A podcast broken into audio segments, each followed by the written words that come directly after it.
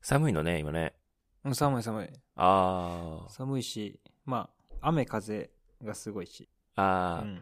オーストラリアね、そうね。そうね。まあ今年あったかい方だけどね、言うても。ああ、そうなんだ。去年がね、だいぶひどかったから。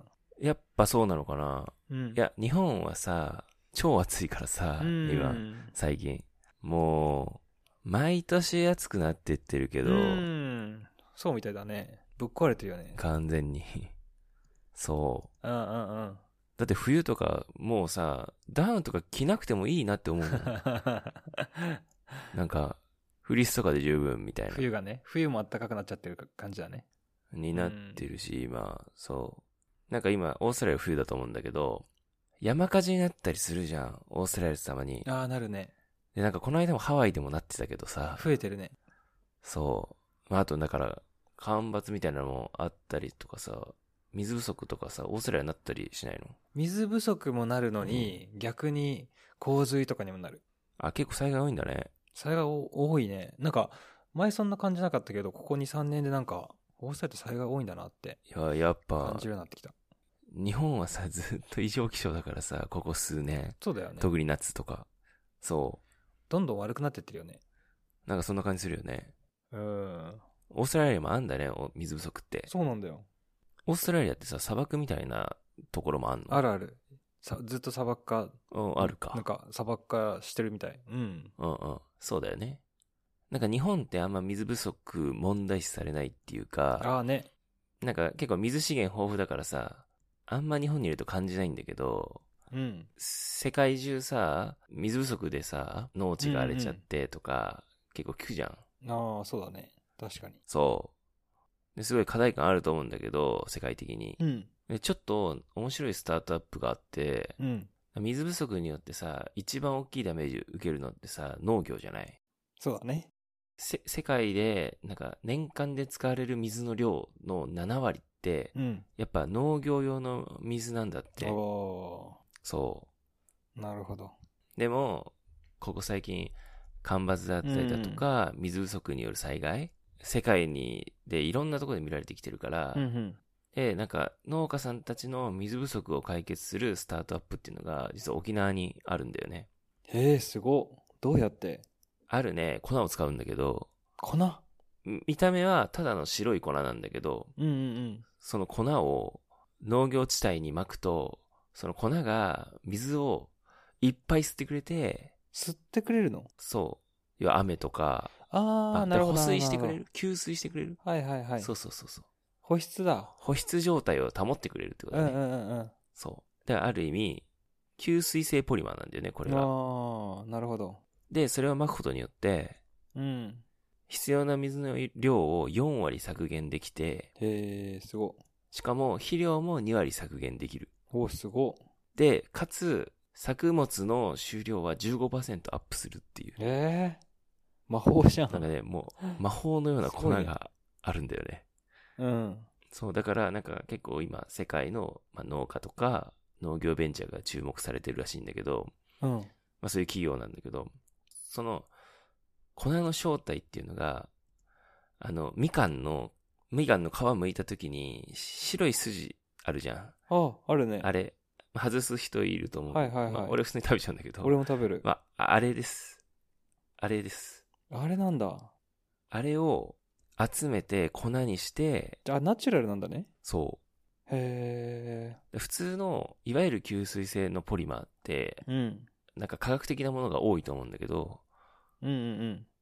例えばなんかおむつに使われるものだとか、はい。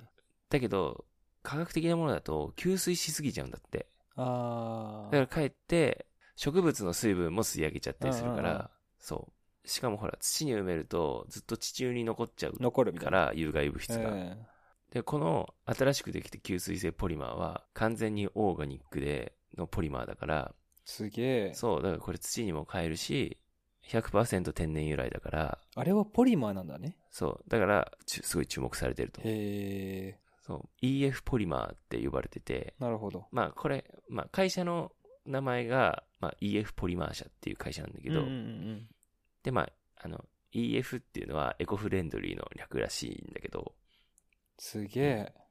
で、これが自重の100倍の水を吸い上げることができるんだって。うん。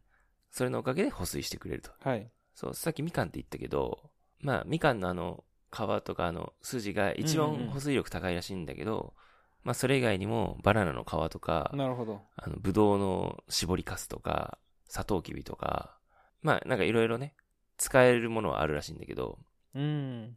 要するにあの、あの、みかんのあの白い筋っていうのが、ペプチンって呼ばれてるああ。食物繊維。維とか、あとセルロースとか、はいはい。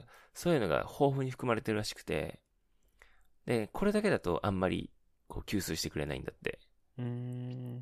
だけど、これを、まあ、構造をちょっと変えて、なんか網目状にするらしいんだよね。うーん。で、そうすると、水をすごい吸うようになるらしくて、まあ、それを開発して、で、量産化できるようになったのが、ここの会社すごいねっ。ていえう、か感じなんだよね。でもそれさ、うん。なんか、日本は水、まあ足りてるというか、うん。ね、言ってたじゃん。うんうんうん。だけど、ね、あの、沖縄の会社なんでしょそうそうそうそう。着眼点すごいね。そう。実は日本人じゃないんだよ。うん。ああ、なるほど。実は、創業したのはインド人の人で、うん、うん、うん。ナラヤン・ガルジャールさんっていう人なんだけど、まだね、この人見てみたら、1998年生まれなんで、まだ25歳とかそれぐらいかなうん。おおすごいね。もともと、えも、あの、もちろんインド出身ーで、うん。インドのね、すごいちっちゃい、まあ、300人ぐらいしの、あの、小さな農村で生まれたらしいんだけど、うん。ここはなんかね、すごい乾燥地域で、村の土壌だと、なかなかこう、作物が育ちやすい環境じゃなかったらしいんだけど、あまあ、両親は農業をやってて、まあ、幼い頃からお父さんとかお母さんがこう苦労してる姿をこう目にしてきていて、いつか水不足を解決して、村の人とか仲間とかご、このご両親を助けてあげたいなっていうところから、すご。うん、始まったらしくて、うん、うん、で、なんかまあいろいろ研究始めたらしいんだよね。まあなんか、それこそみかんをなんか地中に埋めたりしてとかなんかいろんな実験をインドでうん。うん。やり始めたらしくて、で、なんかある程度、インドでこの形になってきたとこで起業したんだけど、うん、うん。なんかそんな中で沖縄に科学技術大学院大学っていう学校があるんだけど、へえ。そこの大学って予算のそのほぼ全額を政府が補助するっていう、まあ学校で、なるほど。そう、だからいろんな国から、まあ研究者がこう集まってきて、で、その補助金使って、なんかこう研究するみたいな、そういう学校なんだけど、そう。で、2019年にそのプログラムにこう採択されたことをきっかけに、まあ沖縄うん、うにん、うん。彼は来たんだ、らしいんだよね。すごいね。で、今、だからそこを拠点に日本法人を作って、っていう感じ。素晴らしい。製品なん化かしてるっていう思いもいいし。そう、だから素晴らしい思いもね、ね。なんかね、もうね、すでに年間110トン売り上げてるらしくて、うん。で今は主にアメリカとかインドで、インドに向けて、こう、あのー販売ししてるらしいんだけど、で、まあ今、まだ日本では水不足がそんなに、まあ課題感がないから、まあそこそれほど日本では売ってないらしいんだけど、今後は日本の農家さんもターゲットに入れて売っていくっていうふうに言っていて、で、2年後には年間2000トンぐらいは売れるようなビジネスにしていきたいっていうふうに言ってるね。 2000トン。そう。で、なんか、悪いとこがさ、一個もないじゃないそうね。そうそうそう。オーガニックだしう、ん土も汚さないし、しかもね、価格もね、そんなに高くないんだよね。なんかさ、そうれ、ん。すごい新しい発想だなって思わないの、うん。なんか誰かやっててもよかったんじゃないかっていう、まあ、レベルって言ったら失礼かもしれないけどでそこの吸水性ポリマーっていう発想は結構昔からあったらしいんだよね。うんうんただ、そこが、まあ、従来のものだとケミカルなものだったりするから、うんそう、だから昔の農家さんとかだと、なんか、そういう科学的なポリマーに、と、まあなんかうまく付き合っていけないというか、まあ抵抗感がある人が多かったらしいんだけどね。うんうんうんだからそこをなんかい勇気のものでやったっていうところが新しいと思うんだよね。なんかその肥料とかでさオーガニックでうんってなると、うんうんうん。そういう皮とかさ、なんか柄とか使うじゃん、あとおからとかさ、だからそれを、だからそう、そのままだとあんまり保水してくれないらしいんだよね。まあ、それを構造を、まあ、変えなきゃいけないから、そこの技術っていうのが今までなかったと思そううんだだよよね。ね。そこだよね。すごいな。で、しかもこの皮とか、なんか絞りかすってどっから持ってくるかって、まあ、うんジュース会社の工場とかから、まあ、廃棄されるものをもらってくるんだよね。うんうんそう、だから本来捨てるもの、まあ、生ゴミをもらって、それをアップサイクルするから、だからそこもうん、まあ、新しいかなと。素晴らしい。で、今、この EF ポリマーは、あの、実際に Amazon とかでももう、あの、買えるようになってて、へえ。価格的にはだいたい1キロ2000円ぐらいで、うんうんうあんの、。販売されてる。そう。で、大体1ヘクタールにつき10キロぐらいを使ってくださいっていうのが推薦されてるらしくて。あうんじゃあ安いね。そう。だからそんな高くない。ね、でかいもんね。1, ヘクタールって。まあ、1ヘクタールだから、まあ、100メートル四方。うん。結構広いよね。うんで、まあ、2万円ぐらいってことだから、へそんなコストじゃないよね。え。やりますってねいう感。そう。い面やや白いるようね。ん。オーストラリアにも来るだろうね。今後ね、うん。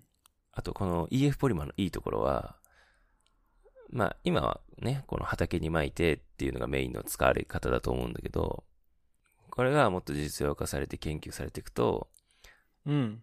例えば、まあ日用品例えばナプキンとかおむつとか、ああ。こういうのもオーガニックのもので作れたりすると。あとはなんか猫のトイレの砂とか、あとは医療用品。なんかこう、手術用のシーツとか、あの、医療廃液をこう吸水しなきゃいけない場面だとか、うんうんそういうものを EF ポリマーを使って、まあ、展開できるんじゃないかっていうふうに言われてて、すごいね。展開そうそうそうできるそう。選択肢がすごいあるね。そう。だからいろいろ可能性あるなと思っうて、素晴らしい。素晴らしいね。